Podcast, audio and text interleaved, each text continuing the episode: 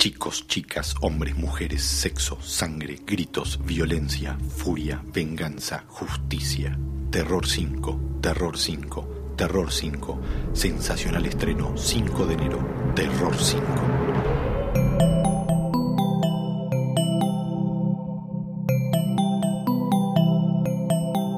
Estás escuchando Posta, Radio del Futuro.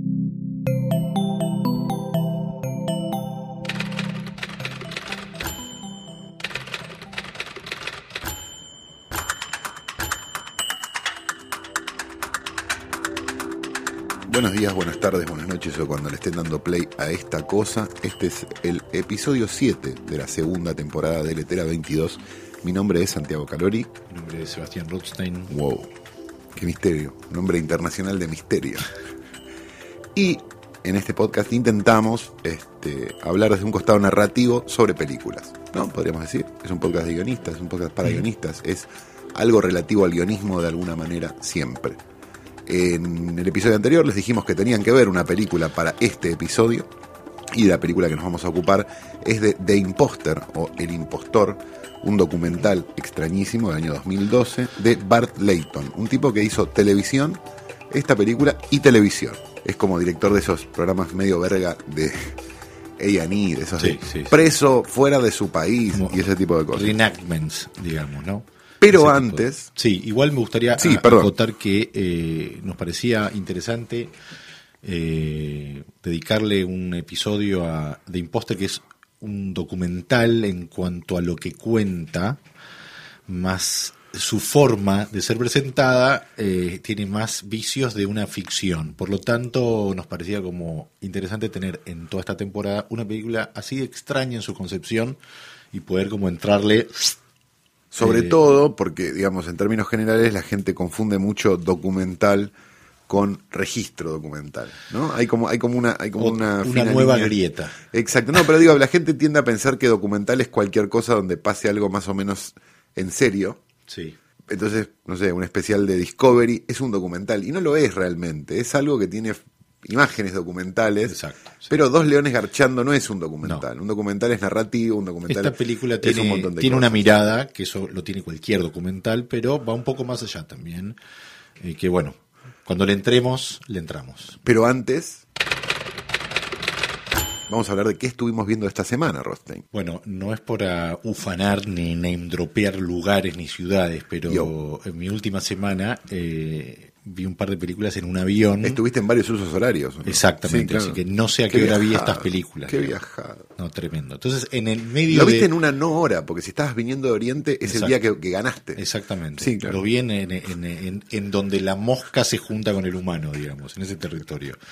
Eh, bueno, vi muchas, fue, es un vuelo tan largo, vi seis películas a la ida, cinco Porque fuiste con tu película Terror 5, que se estrena el 5 de enero, Exacto, ya en- a, en, breve. Este, a Macao, China, Acá ¿verdad? China, exactamente, sí, sí, sí.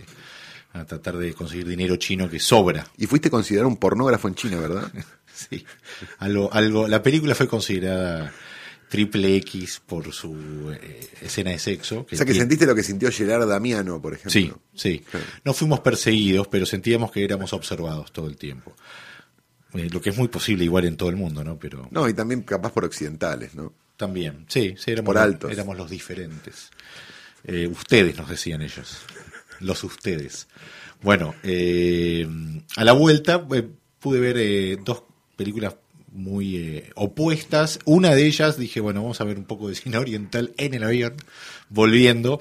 Y vi Assassination Classroom, ¿no? Que era una película que le había echado el ojo hace un par de años eh, en el Fantastic Fest, sobre todo por lo que había leído en el, en la sinopsis y la foto de esta especie de smile gigantesco en una dando una clase, eh, soy cero manga, entero que es un manga adaptado al cine, después de ver la película cuando la veo, que me parece una locura, eh, hay algo que me deslumbra a veces de, de- de ese tipo de cine oriental, eh, que es, que es como que hay un esfuerzo que tengo que hacer para estar dispuesto a ver lo que realmente va a ser original. Es la sensación que tengo a veces, ¿no? Como Que tiene que ver también, me parece, con, como con el abismo cultural, ¿no? Exacto, como esa cosa de sí. nosotros no tenemos ninguna conexión real de cultura con esta gente. exacto. Entonces, digo, nuestra forma de ser y de pensar y de millones de cosas no tiene nada que ver, con lo cual, a lo mejor para ellos es estándar esto. Claro. Y para nosotros es una locura. Pero- Pasó con las películas de Miki Takashi también. No, sí, Digo, también- con ese tipo sí, de cosas sí, que uno dice, esto capaz que es estándar. Exacto. en- O las películas de Japón Miyazaki y los y los eh, animales y Claro. que imagina este son también como son, son muy lejanos a, a la- a lo que uno lo rodea de Eso creo que es lo que lo- nos lo hace fascinante a nosotros también. Bueno, este, en este caso también lo pensaba en términos de que es una adaptación de un manga, lo pensaba en términos de adaptaciones de, no sé si, si la analogía cabe realmente, porque me declaro ignorante en eso, pero lo, eh, si tiene algún paralelismo con lo que son las adaptaciones de, no sé, las, los Marvel o los DC o lo que sea. Y en algún punto es una versión Eh, oriental de eso, sí. No, entonces me preguntaba también si me gustó porque era diferente o me gustó porque no sabía que adaptaba un manga. Me, me- hizo, Ah. después confirmé que la película se sostenía sola. Era el jet lag, capaz también. También puede ser el no horario. Pero básicamente es la historia de un monstruo que tiene la forma de un smile, que es súper veloz, que aniquila la luna y les da 30 días al, al planeta Tierra como para que lo maten, porque si no es muy fácil, es así, ¿eh? para, para que no sea tan aburrido y para que sea más divertido, él decide darle 30 días de gracia al planeta y se compromete a dar una clase en un colegio secundario, que es el Assassination Classroom, donde les va a enseñar métodos para matar al monstruo que es él. Bien, perfecto. Ese es el setup. Entonces De un- tenés... de, digamos, de, de una, no un país, ¿no? Porque esta que es. Japonesa. Ah, sí, bueno, del mismo país que nos trajo Battle Royale ya nada nos puede sorprender. igual, Bueno, claro. entonces, además de que la clave es que ese, eh, ese smile, digamos, ese, ese, ese monstruo está muy bien logrado y, y interactúa de una forma como que no ves nunca el truco y, tiene, y es divino de ver. Eh, en la clase tenés los diferentes tipos de alumnos que son como tienen diferentes tipos de talentos, que algunos son más químicos y demás, pero de repente traen una aplicación que es como un aparato que lo sientan en la clase y la aplicación eh, tiene diferentes trucos que los diferentes los alumnos se van bajando en sus celulares para tratar y bueno hay un villano este pero bueno me interesaba como el setup como un setup un punto de partida que era ese que no construía para- que no construía para llegar ahí pero que construía a partir de ahí con Empieza algo clave que es que el backstory en el- eh, existe porque si no, no, no es como que pisas en cualquier lado. Entonces, eso queda muy claro de mm, del setup, más allá de, de- de- del manga, digo que podías entrar y había como esto, este, las reglas de este juego son así. Y, y le- le- creo que lo que hace que funcione verosímilmente es la coherencia de las reglas de juego que plantea. Y en ese sentido era como, realmente como una, una cosa muy extraña y divertida, muy divertida y muy original. Bien. Eh, yo estuve peinando Netflix, básicamente. Nice. Sí, a diferencia de Gaylord. Eh, y vi la serie esta nueva de OA, vi el primer, primeros dos, capi- primeros dos La, capítulos. nueva, la serie de Netflix. La serie de Netflix de OA. Viste que prendés Netflix y hay una serie nueva. Sí. Es como, van a poner un Netflix adentro de un Netflix, ¿no? Adaptando el chiste de Seinfeld. Es como, ya, ya no ya no podés seguir el tren de las series de Netflix, es imposible. Sí. Vi un rato de Away que me pareció que se hace 400, es medio una, una- no digo Lost, pero viste ese tipo de cosas de, de, de, mm, de 20 misterios en 5 minutos Sí. y ya sé que no van a cerrar 19. Bien. Entonces como que... Flash forward. Sí, Como el flash forward. como el flash forward de la tercera temporada de- Lost, claro. No me dieron muchas ganas. Después vi Shooter, que es la adaptación de Shooter, la película de. que, que es una adaptación de una historieta, creo también, o de un fichi, no, de una historieta. eh, que tiene un muy buen primer capítulo, la verdad. ¿De qué va? es un, un ex eh, francotirador del ejército que está como vi- vive recluido porque no sé qué le pasó, y viene un ex capitán de él a contratarlo para que les haga un favor porque es el único francotirador que está en capacidad de pensar como el mejor francotirador del mundo, que es un ruso, que no sé qué, Rambo, básicamente el primer capítulo, para cuando termine el primer capítulo, spoiler, lo digo ahora, lo siento, Avanti. y digo, no sé, la ves así, en realidad esto era todo un seteo para cagarlo a él e inculparlo de algo. El viejo truco. Exacto. Eso está bueno. Porque decís, bueno, esto va a ser todo como Rambo, no sé qué, no sé cuánto, y cuando termina el capítulo el tipo está fugitivo. Y a partir de ahí, y un poco Homeland, un poco, Estaba pensando en Homeland. ¿no? sí, sí. Un poco un montón de cosas que, sí, a ver, estamos, estamos en diciembre, ¿no? Digo, esto no sé cuándo va a salir, pero digo, diciembre, enero, y cualquier verga te viene bien a esta altura del año, ¿no? Digo, tampoco es que estamos pidiendo una calidad muy grande. Pero tal vez es mejor verga conocida. Qué verga por conocer. La realidad es que eh, sale una vez por semana porque está como con está producida por Antoine Fuqua, que yo soy medio fan. Este, Eh, somos fan por una sola película. a mí Replacement Killers no me parece una mala película tampoco. ¿eh? Puede ser. Capaz que me estoy dejando llevar por mi fanatismo por Chow Yun Fat, pero Te no estás sé. dejando llevar. Sí, es muy probable. Y por Mira Sorbino también. ¿no? También soy Sí. muy fan de Mira Sorbino. Pero Pero este, está bien, es razonable. Qué sé yo, al lado de otras cosas que vi, como Estocolmo, la verdad que es una maravilla total. ¿no? a ver. No, vi, Estocolmo Esto- vi Estocolmo, duré. Estocolmo es una serie argentina vendida a Netflix, este, producida por este, Nacho Viale con Juana Viale. Los hermanos Viales. Sí, eh, tiene, vamos, voy, voy a tratar de ser lo menos cruel posible, pero tiene un production value que, sinceramente, hace que Doble Vida, ¿se acuerdan de Doble Vida? ¿Te acordás de Doble Vida? Parezca House of Cards, Ah, digamos. sí. Wow. Me cuesta imaginarlo. Y qué sé yo. Está bien. Que Pues está mal. bueno que se vendan cosas en Netflix. ¿Eso se, se ve mal, quiere decir? O que No, que es como que decís esto parece hecho por Endemol. Ok. ¿Me Digo, viste cuando cuando al cuando decirlo de alguna manera, como cuando alguien que no hace ficción hace ficción. ¿De qué va la serie? Un poquito. Es una es una ella eh, empieza como en una situación medio traumática y vamos a un flashback y vemos cómo llegamos a esa situación y qué sé yo, y a los 20 minutos la apagué. Sería más o menos ese el derrotero. Bien. Lo bueno de Netflix es que te da revancha, ¿viste? Porque al día siguiente era una serie nueva, entonces Eso es cierto. ya está. Eso es cierto.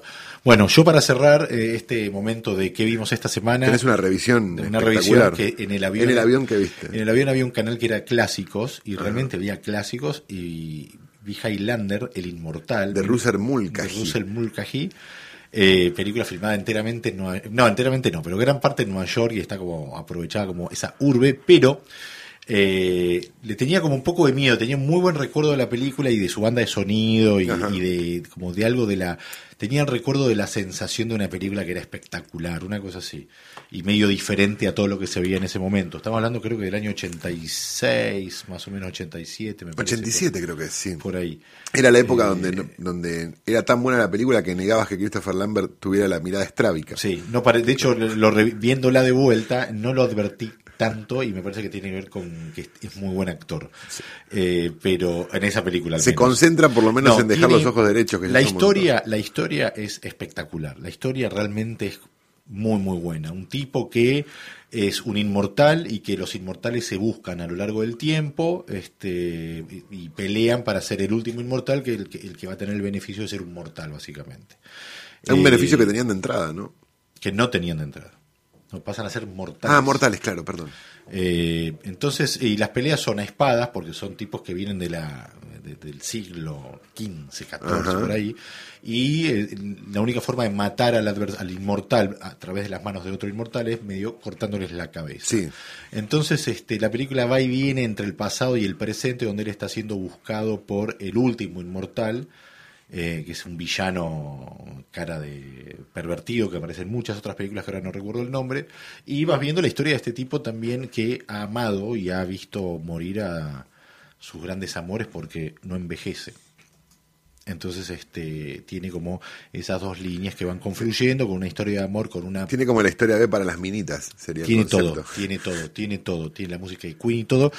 Y realmente la historia es muy potente, va muy para adelante y le, le gana la pulseada a la parte más complicada de la película, que es la estética, que es lo que menos recordaba. De la película me recordaba los montes en Escocia y, y ciertas cosas en, eh, en la escena que empieza en un estadio de fútbol americano o algo así, pero la estética, que era, digamos, tenés la publicidad de Ivo Kutsarida de Colbert, de la música de, Lori- Sí, de Lori claro. Lori Anderson. Anderson, Brave, sí. Tum, Eso, eso. Tum, tum. Eso. Bueno, la película tiene esa estética, pero con mucha cámara en mano y, y clipera.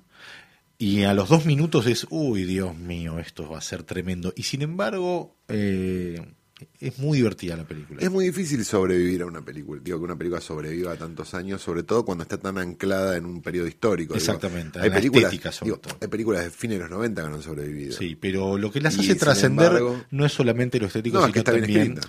que esté contando algo que va más allá de exactamente de lo que esté sucediendo en ese momento. Porque las películas de truco, digo, no Sí, sé, que, sí. que en su momento eran cancheras, digo, vos ves hoy, corre Lola, corre, y Sí. pones un huevo en cada sartén y te lo freís. Sí, Digamos, Media cuadra, creer, media para- cuadra. Tiene la estética de América hoy. sí, sí, sí, sí, sí, Tom Es eso.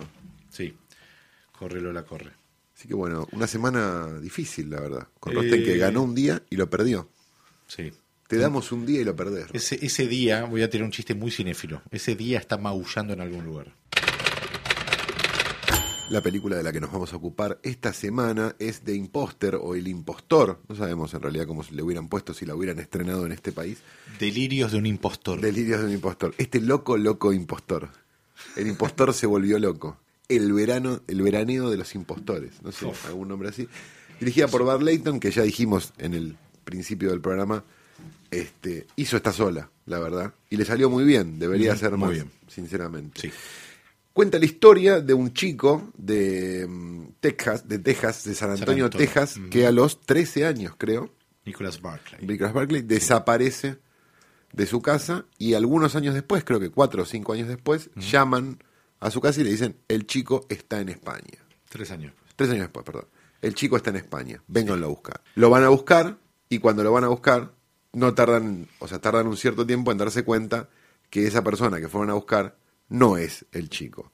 Esto está planteado en el tráiler de la película y cuando uno ve el tráiler dice, esta película es espectacular, no entiendo por qué cuentan toda la película en el tráiler. Exacto. Y cuando uno empieza a ver la película, descubre Mm. que eso, en realidad, son los primeros 10 minutos de una historia absolutamente increíble, Sí. que es lo que pasa después de la primera sorpresa, que Sí. pensás cuando ves el tráiler que es la sorpresa de la película. La película tiene, por un lado, eh, narrativamente hablando, su historia tiene dos como puntos de quiebre que son extraordinarios y totalmente impre- impredecibles. ¿no? Uno es el de este chico no es su hijo Exacto. y el otro es, es si la eh, que la familia sabe que no lo es y lo aceptó. Esos son los dos como ¿por qué? ¿no? Sería ¿Por el, qué? este no es su hijo y el, sí, sí, este es mi hijo. Exactamente. Esos son los dos momentos de la película que son como extraordinarios.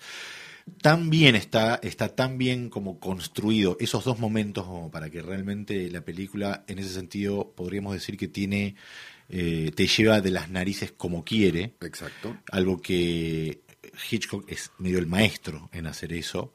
En ese sentido, la película utiliza, si queremos, si podemos decir, varios, la película, la estructura, vamos a hablar de la estructura, Sí. más que de la película. La estructura utiliza elementos muy clásicos de guion, que es básicamente eh, el, el- la sensa- el lograr identificarte con los protagonistas, pero el gran, digamos, desafío que tiene el impostor y el gran truco a la vez es que vos puedas identificarte con el impostor en un momento. Claro. Y ahí es donde está eh, la gran ganancia de la película. Y la sorpresa que vos te da.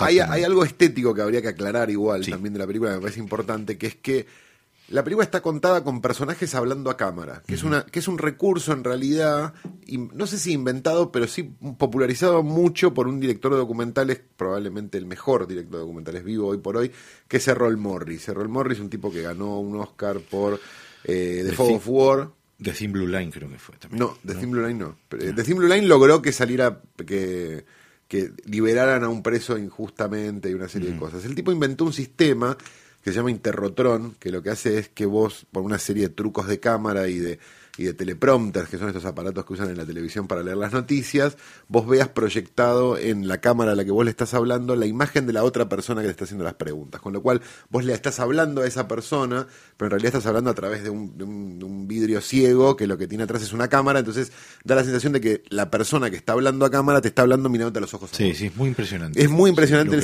sistema y es, y es- y es el mismo sistema, supongo que deben haber usado acá, porque la verdad es que la sensación es la misma. Estéticamente también es, es bastante parecida a Morris en este sentido de como esos planos ascéticos y muy lindos y muy encuadrados y muy fijos Sí. de gente hablando a cámara. Y también es muy parecida a Morris estéticamente, me parece, en cuanto a reenactments, porque los reenactments de Morris son muy parecidos Mm. a los de esta película, que son maravillosos, por cierto, y muy cinematográficos Sí. y muy cuidados y muy lindos, cuando uno está en realidad acostumbrado a documentales con reenactments definitivamente chotos, ¿no? Digamos, hay, hay como, como una cosa de reenactment medio Mauro Viale en los documentales, porque como Sí. creen que están contando la verdad, no importa demasiado. Sí, sí, sí. Y acá la verdad que tienen como una dirección de fotografía y, una, y un encuadre y un, un plano y un movimiento de cámara y un montón de cosas que están buenísimos. Sí, lo que tiene el impostor es eh, un seteo ya desde su concepción muy... No digo, y esta y toda y toda esta cuestión estética hace que vos empieces a entrar como en una ensoñación también. Que, que esto es- este es el punto, digo. O sea, este tipo que está hablando es el tipo de verdad. Llega un momento donde te preguntas eso, porque digo, está todo tan armado Claro. y tan contado y tan iluminado y tan todo tan bien que llega un momento donde seriamente te, te, te empezás a preguntar si todo esto no es un gran reenactment. Y eso me parece que es maravilloso, porque un, un buen documental es un documental donde vos pensás que es falso. Sí, sí, sí, sí. Ahora sí. Eh, no, eh, pensaba que el, el seteo, en la concepción que tiene el impostor, donde una de las voces que van a estar hablándote y contándote la historia es el impostor, ya eh, abre la historia en un lugar donde es como complicado entender en qué lugar hay que pararse, porque él te está contando cómo básicamente toda la operación lógica que hizo su cabeza para construir el personaje. Entonces hay todo un primer acto de, de lo que sería eh, este documental, que es cómo construyó el personaje y cómo había alguien con la necesidad de encontrar ese personaje. Esto siguiendo la línea, el, el aspecto lineal de la historia. Eh, diferente es cuando uno ya conoce que esta familia aparentemente tiene algo por ocultar, que cuando como nosotros la hemos vuelto a ver, esto ya jugaba otro papel y es todo muy ambiguo. Él encuentra de una forma muy, muy genial y magistral, que es propio de los psicópatas, que es lo que es él, que queda muy claro cerca del final, porque lo que se va descubriendo es que él usurpa identidades de niños desaparecidos. Exacto, que ya lo había hecho por lo menos media docena de Exactamente. veces y que con posterioridad a este evento También lo, hizo un par de intentó veces. hacer una vez exactamente. más. Entonces es como, ok. Y lo que tiene de particular la construcción de, de- de esta historia es que hay un leitmotiv en este, en este tipo que usurpa esas identidades y su forma de definir lo que buscaba todo el tiempo era ser querido. Y cuando cuenta un poco su backstory, si es que es cierto también, si no es que acomodó sus recuerdos a lo que a la, a, la- a sus locuras o a las locuras que lleva adelante en el presente, viene de un hogar destrozado y supuestamente lo que él dice que es, lo que él dice que sufrió el chico al, del- al cual le roba la identidad en The Imposter es tal vez lo que él haya podido sufrir en su infancia. O sea, hay algo ahí de repente que empieza a jugar de una forma muy ambigua y que también empieza como a elevar, es como que uno entiende, empieza a entender más capas de no solo lo increíble de la historia, sino la cantidad de conflictos que cada personaje aporta a esta historia para que se den las circunstancias tan extrañas que se terminan dando, como que es, este es mi hijo y no quiero que le hagan un ADN. Exactamente. ¿No? Digo, hay, hay como una idea también me parece interesante en la película que es como esta idea de que vos estás todo el tiempo pensando una cosa para que termine pasando otra, ¿no? Digo, ese juego de thriller que tiene la película es fabuloso. Y esa idea de que, de que quién es el malo, ¿no? Digamos, la, la idea de es mal, es el malo él que le hizo creer esta pobre familia que tal cosa. No, para, para, para que te contamos esta pobre familia. Sí. Entonces te empiezan a contar No, esta pobre a- familia y tiene como una situación Lo que pasa es que hay, hay otra construcción previa al encuentro que es muy importante, que es la necesidad de ese encuentro por parte de la familia. Cuando él aparece y empieza como a muy intuitivamente ocupar to- a- a- a- ese personaje empieza como a ocupar los lugares En una situación muy el, eh, los sospechosos de siempre, digámoslo también, Sí, ¿no? Porque digo, es como un Kaiser. Sose de la vida real, como que todo lo que lo rodea es parte de lo que de lo que él termina armando como personaje. Hay otro componente que él no cree nunca que va a poder pasar como la siguiente instancia Exacto. de la situación y va, y va sucediendo. Aclaremos una tercera pata también, que es la inutilidad de todo el sistema. Porque digo, hay algo muy interesante, que es, digo, si a él le tomaban unas huellas digitales, Sí, Al hacen- principio de la sí, película. lo No- hacen- lo hacen no había no lo hacen- nada. no- creo que no lo hacen porque es menor y lo hacen después cuando ya hay sospechas. entonces hay algo como, como que decís, ok, es imposible. Sí, pero él- puede él- ser que la familia haya tenido tanta, por ejemplo, digo, puede ser que la familia haya tenido tantas ganas de que sea verdad que se crea que ese pibe que no se parece en nada Sí, no se parece al nada. pibe que desapareció sea. Puede ser el dolor de una familia, una serie de Sí, cosas. Eso, eso es, a- a Puede eso- ser. A eso voy. Eso está construido en la primera 30 minutos de película. Es la expectativa del reencuentro y la necesidad y etcétera, etcétera, etcétera. Y el otro diciendo esto no va a funcionar, esto no va a funcionar. Esos son los dos caminos que construye que son como los opuestos hasta que se cruzan y che, vos decís, la familia va a decir este no es, y dice este es, y vos decís, bueno, pobre, están desesperados, y este pibe dice, no, no me van a reconocer, y de repente duda, genera la duda, que es en donde se apoya la afirmación. La duda está generada y él es muy consciente de cómo generar la duda. Eso es extraordinario. Y, y tiene también como esta cosa de, de- de como de pequeños detalles que después van funcionando a lo largo de la historia, que, que es justamente la construcción que él hace y también la construcción que la familia le da para que él haga también. Exacto. ¿Viste esta cosa de, vi- lo primero que hace mi hermana cuando la veo es me muestra unas fotos y me dice, ¿te acordás de él? fotos, sí, ¿Te, acordás sí. de él? ¿Te acordás de él? ¿Te acordás de él? Y dice, y yo memorizaba todo lo que me decía y me acordaba, me acordaba, me acordaba. Entonces había como una- y sobre esa sobre esa secuencia vuelven después más tarde. Digamos, como esta idea de, de- y vista desde otro punto de vista, cuando vos tenés ya la información de que quizás la familia tiene algo para ocultar. Entonces hay algo como, como, como muy interesante de, de- de construcción y de punto de vista, incluso sobre una misma secuencia, Sí, sí, sí. que la hace como, como que revaloriza esa misma secuencia, como diciendo, ah, esta persona lo que quería era que él efectivamente se acordara de todo esto porque tenía... Eso es lo que se resignifica posteriormente. Exacto, digo- pero en ese momento tiene sentido, porque sabían que estaba traumatizado, que eh, había supuestamente había sido abusado, entonces era y que no recordaba nada. Era el setup, él armó todo el setup y todo lo que vino desde ese setup, todo lo benefició como para construir la historia. Y se empieza a armar una bola de nieve ya que es increíble, que es, digamos, agradecemos que sea un documental porque narrativamente sería inverosímil Claro. lo que, lo que termina pasando de deciden salir en la tele. O sea, digo, como cosas que decís, todo esto no... no Sí, eso es, eso es un consejo que él, eh, que no le dan bola al FBI. El FBI se mete porque dice, si aparece un chico desaparecido, tenemos que tomarle declaración por una cuestión de data que puede tener y que puede ser útil. Y el consejo que le dan al chico y a la familia es no hablen porque no sabemos, primero, si es verdad, cuánto daño puede hacer a otros chicos y demás, y salen a contar todo. Exacto, digo, y él, digo, una persona que no es ni rubia, ¿no? Digámoslo, que Sí, tiene sí, como rasgos el árabes, de un pelo teñido, haciéndose pasar por un pibe rubio de Texas que desapareció hace no sé cuántos años, ni siquiera con un buen acento, o sea, con inglés con un acento raro, o sea, un montón de cosas que, que, que, digamos, en- en- narrativamente son inverosímiles y, y son verdad. Sí. Entonces digo, hay algo como, como muy interesante, digamos, del género documental, y por eso también me parece interesante hablar acá de género documental, porque hay momentos donde el documental, digo, este, es re berreta la realidad supera la ficción, pero digo, pero, pero es cierto. O sea, hay historias, supera, es cierto. hay historias, claro, no, pero digo, hay historias que son inverosímiles narrativamente en una ficción que sucedieron y que son maravillosas, que es el caso de esta. Digamos, eh, eh, eso me parece como, como súper interesante. Y después, la, la mochila de thriller que le ponen a la película para contar el documental es también forma, es interesante. también. Exacto, la forma, digo. pe- Pero, pero también como esta idea de que el thriller, viste, que funciona como una mochila que se puede poner sobre cualquier género. Digo, no sé, The Hangover es un thriller. O sea, tiene la mochila de thriller puesta arriba de una comedia. Sí, sí. Digamos, como, como ese tipo de, de, de, de- cosa que, que está buena para, para, para darle una vuelta a un género que si no hubiera sido terriblemente aburrido. Incluso una película que, si la analizamos concretamente, son un montón de talking heads. Sí. Y es completamente Sí, sí, sí, entretenida. Sí, es que la historia eh, o sea, no, no, no, no te da respiro.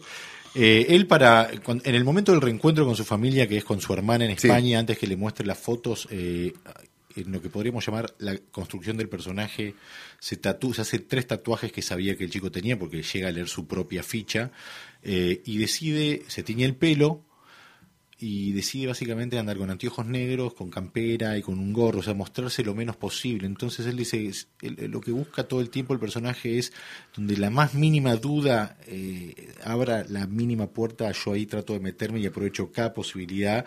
Y ahí lo que tiene la construcción de la historia es que eh, el lado de la necesidad de ese reencuentro es muy fuerte. Entonces en el momento del reencuentro sea alguna vacilación, es, es tal vez el abismo es demasiado, o sea, es como muy difícil de- decir, este no es, o, o ponerse en el lugar de, ah, eso es imposible. Es cierto que es muy inverosímil desde un lugar muy racional, pero desde la construcción que hace esta historia de este pibe está desaparecido, era divino, yo que después te va a hacer, después, en, eh, en breve, cuando entre un una tercera pata en la historia que empiece a averiguar un poco el pasado de esta familia, empiezan a aparecer una- unos matices interesantes porque cuando este impostor ocupando el lugar de Nicolás, llega a su hogar en Estados Unidos ya como estadounidense, o sea, se había hecho de un pasaporte estadounidense, mintiendo y básicamente acomodando su perfil a las historias de niños desaparecidos que iba escuchando o que iba conociendo.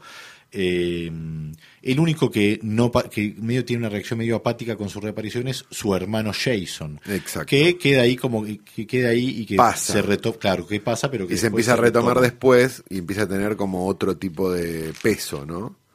Todo, exactamente. Otra cosa que emparentaba a los dos, eh, al niño y al impostor, era que tenían las paletas de los dientes separadas. Era como lo que él aprovechaba para mostrar era sus dientes separados y demás. Y así es como, bueno, llegan a San Antonio, Texas. Y él empieza como a... a- a- A, a vivir una vida de un adolescente en San Antonio, Texas, cuando él tiene mucha más edad, además. Esto Sí, es interesante, ¿no? Eso se descubre que tiene 23 años. Exacto, empieza a ir al colegio, empieza como un montón de cosas y tiene como algo muy maravilloso que es que di- dice como una cosa como yo esperaba Estados Unidos y terminé en San Antonio, Texas, que hay como un plano de él mirando unas vacas, como Sí, que sí, no hay nada.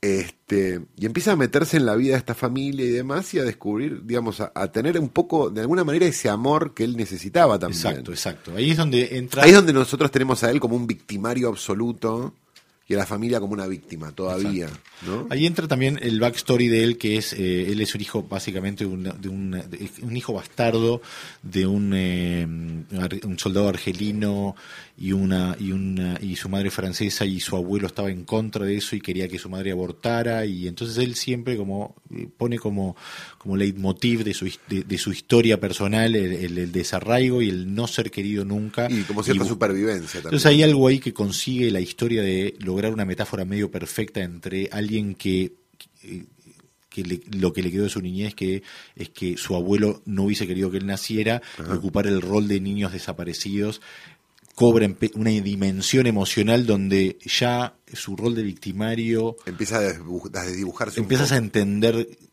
qué es lo que le late a este tipo y decís, bueno, no te- o sea, y te lleva a ese lugar donde es más ambiguamente, eh, donde más moralmente ambiguo es el lugar donde pararse, donde, bueno, está bien, está mal, ya no importa. Es un tipo que necesita hacer esto y tiene una pulsión muy, muy necesaria. Sumémosle algo también, digo, que, que por la construcción del personaje, en realidad no la construcción del personaje, sino por cómo es él, Sí. él es encantador.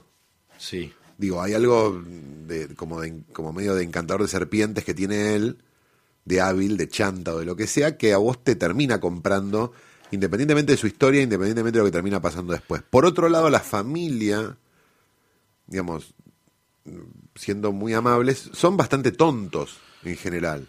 sí. Y Entonces la madre, hay algo la madre como- dice, había cambiado muchísimo, pero bueno, pasó por muchas cosas, dice en un momento. Claro, Y- entonces ha- hay como algo medio de, de- no quiero decir ponerte del lado del chanta, pero, pero donde terminas diciendo, bueno, el- vio el filo y agarró, ¿no? Digamos. Pero Después todos, hablan- todos hablan por separado de, de una ida en, en la, la ida en auto hasta la casa donde van escuchando música porque nadie habla, porque él, él- él no, él no puede creer estar en ese lugar y estar como llegando tan lejos en su, en su invención y la familia, bueno, no puede creerla por el motivo que sea. Y él dice, este, y cuando me desperté a la mañana siguiente en Texas, era oficial que ya era Nicholas Barclay. Entonces se van de shopping, se empieza a hacer una vida normal, como- exactamente. este, y, él, y él dice, bueno, estaba muy amparado en, eh, en haber perdido la memoria porque él decía, yo sé que tengo que recordar algo en algún momento. Sin embargo, acá es donde este, le hacen una otra entrevista en el Centro de Niños de San Antonio, ¿no?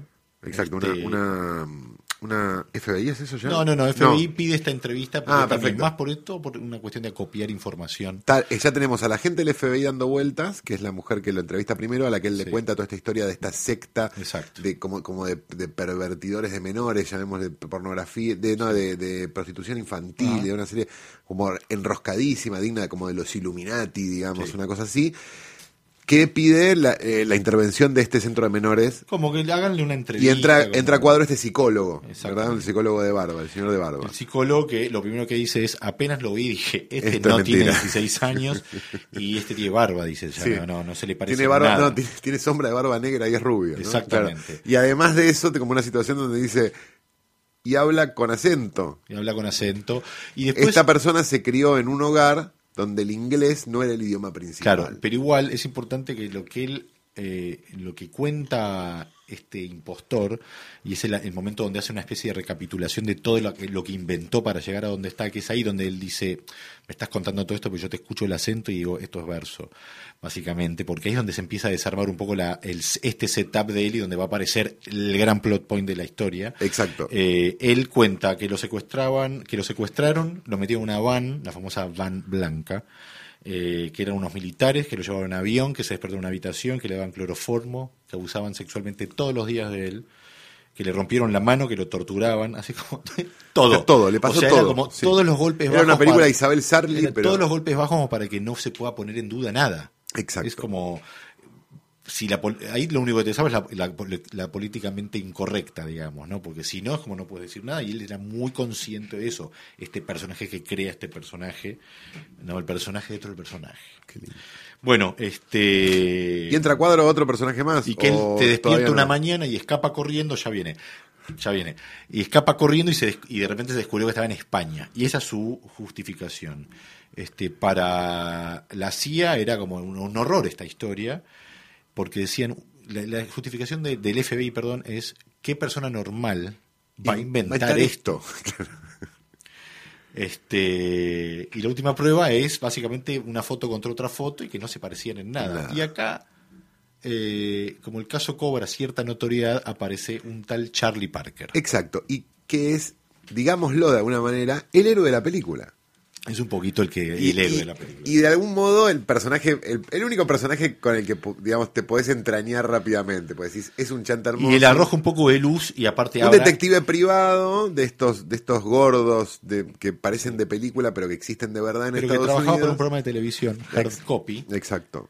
donde le encargan básicamente ir y, y averiguar un poco esta historia. Averigua qué onda. Y empieza a averiguar y empieza a hacer una cosa y tiene un método de reconocimiento que es extraño como mínimo, que es el método de ninguna oreja es igual a la otra. Exactamente. Primero dice los ojos no se parecen en sus colores, pero dice voy a hacer la prueba de la oreja. Exacto, porque él dice que al asesino de Martin Luther King lo descubrieron en un aeropuerto mirándole la oreja. Exactamente. Entonces dice, se pone, estaba viendo la grabación del programa, esto es lo que cuenta, y había, la tenía como en la oreja de él, digamos, de costado, qué sé yo, y había un portarretratos con la foto del verdadero. Sí.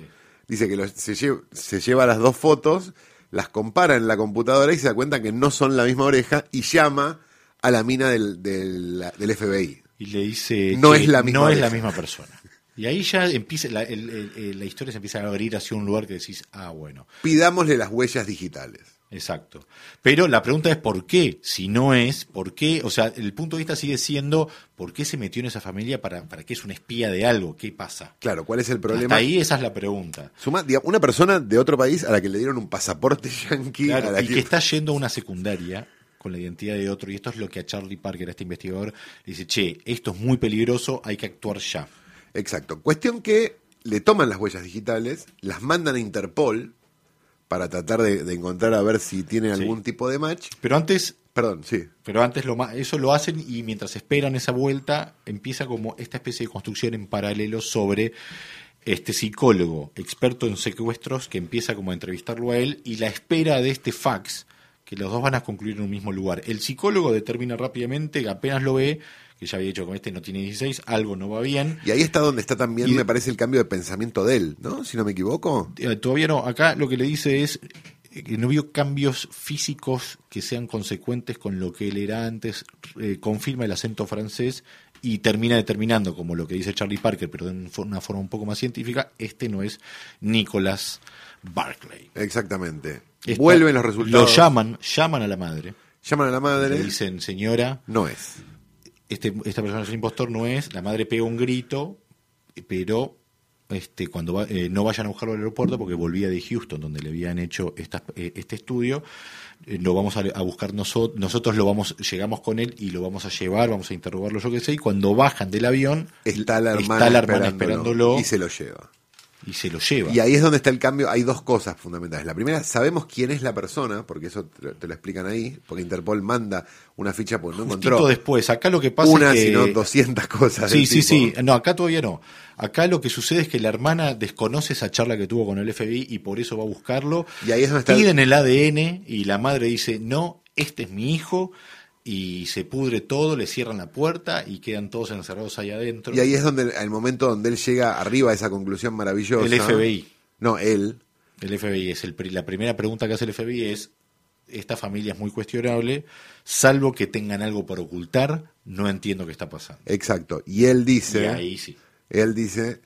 Y ahí me di cuenta que no era la familia la que tenía que No, tener no miedo quieren de hacer mí, el ADN, exacto. sino yo tener miedo de la familia. Y es donde la película ya explota para mí en mil pedazos como fuegos artificiales. Ahí el impostor dice, como no me hacen el ADN, sabían que no era, eh, eh, que yo no era el hijo, y empieza a hacer un repaso de toda la data que le estuvieron dando todo el tiempo para que él tenga cosas para responder. Y ahí es donde esas fotos empiezan a tener otro tipo de mm, otro tipo de peso y el te tenés que acordar de esto, te tenés que acordar de esto, te tenés que Él dice, de para esto". mí nunca se lo creyeron, lo decidieron.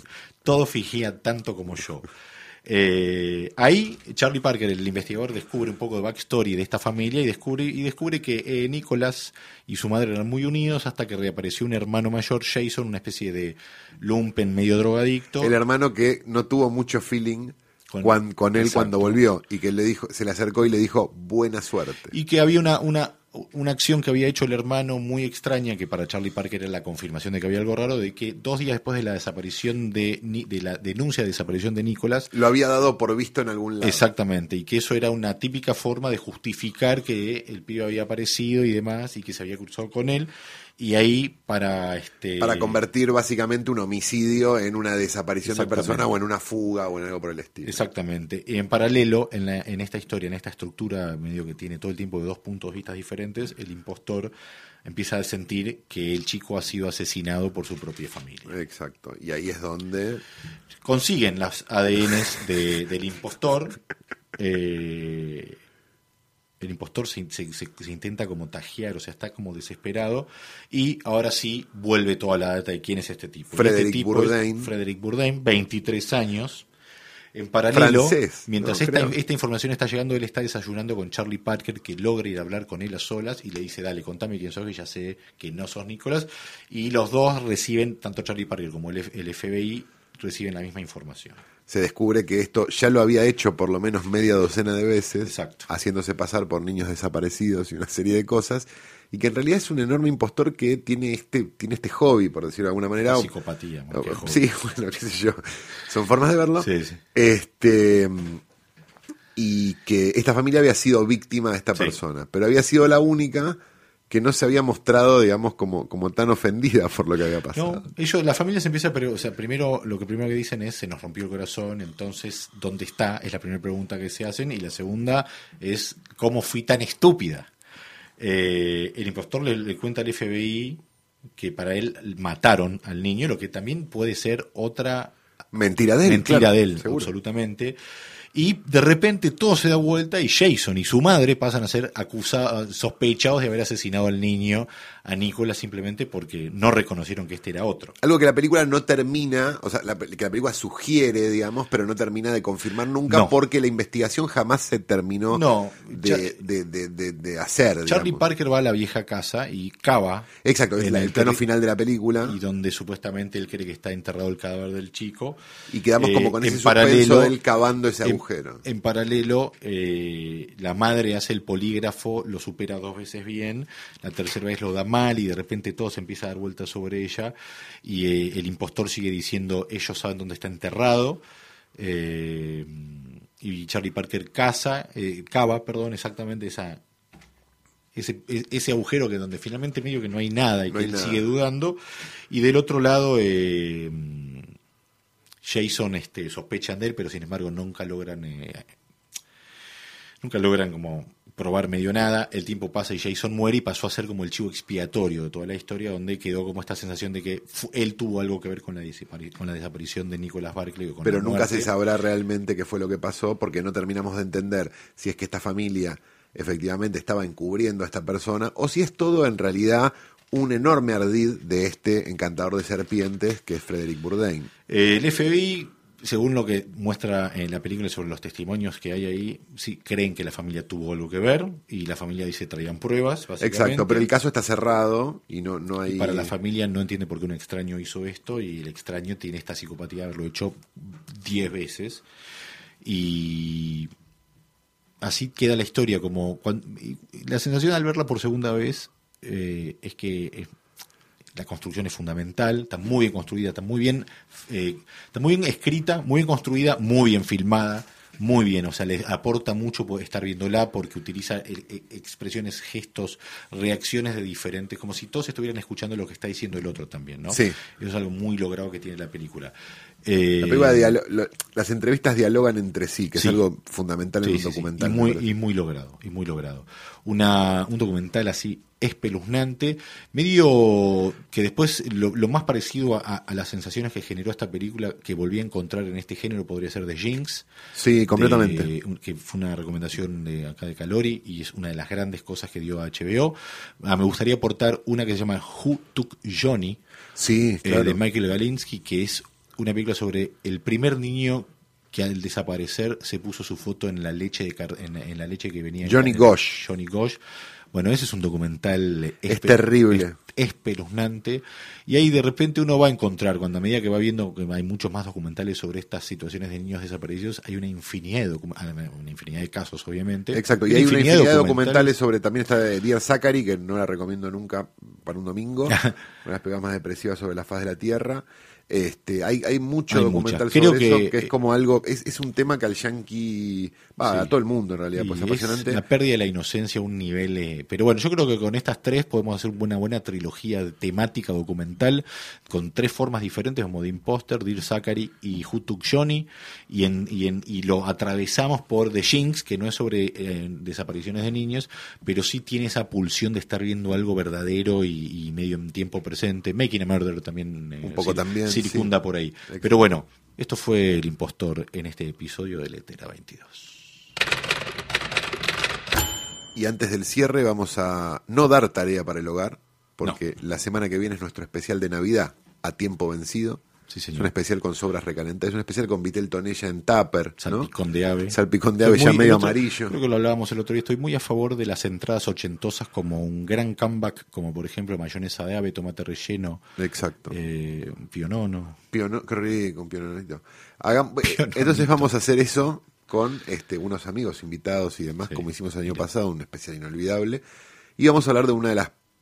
un clásico de la historia del Sí. cine, una película navideña maravillosa, pero nos gustaría dejarlos con la sorpresa Sí. hasta ese episodio. Y después tendremos, sí, dos episodios más con análisis de películas y demás, que ya le diremos en el especial de Navidad. Pero antes de terminar, vamos al momento más importante de la vida del guionista, que es cuando piensa, ¿por qué mierda no me hice director? Que DAC da mucha más guita que Argentores, y va a la página de Argentores Y trata de entrar a la parte de cuenta con- corriente. Pero antes de entrar a la parte de cuenta corriente, para ver si le liquidaron esa serie, ese capítulo de Amigobios que escribió en el año 1996, tenemos una, eh, una hermosa foto siempre de alguien este, famosísimo que le cuenta al guionista, que no sabe lo que es ser guionista, que es ser guionista. Generalmente alguien que no es guionista, ¿no?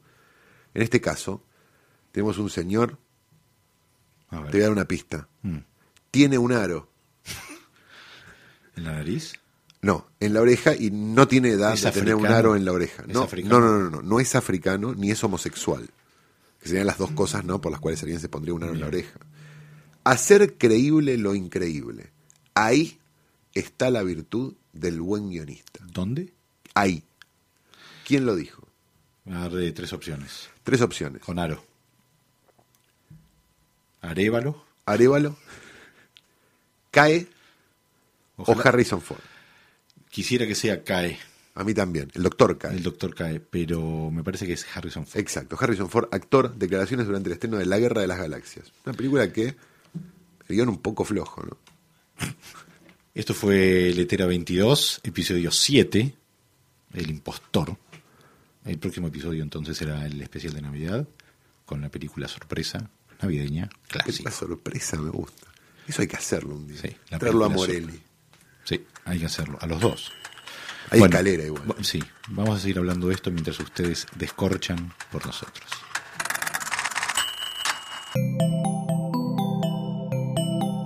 Te gustó este episodio, hay mucho más para escuchar en posta. Conoce todos nuestros programas en posta.fm. También podés llevarnos en tu teléfono. Baja la app de Posta para Android o para iPhone o suscríbete en iTunes a tus series favoritas. Seguí escuchando Posta, Radio del Futuro, cuando quieras y donde quieras. Free stuff is awesome, but free stuff that will spice up your bedroom is even better. Just go to adamandeve.com and select almost any one item for 50% off, and then we'll load on the free stuff. Just enter this very exclusive code, MUSIC, at checkout, and you'll get 10 tantalizing free gifts, including a sexy item for him, a special toy for her, and a third item you'll both enjoy. And for your viewing pleasure, six free spicy movies on DVD. Plus, free shipping! Always sent in discreet packaging. So go to adamandeve.com now. Get 50% off plus 10 free gifts when you enter the exclusive offer code MUSIC. That's M U S I C, because without it, no free stuff. That's music at adamandeve.com.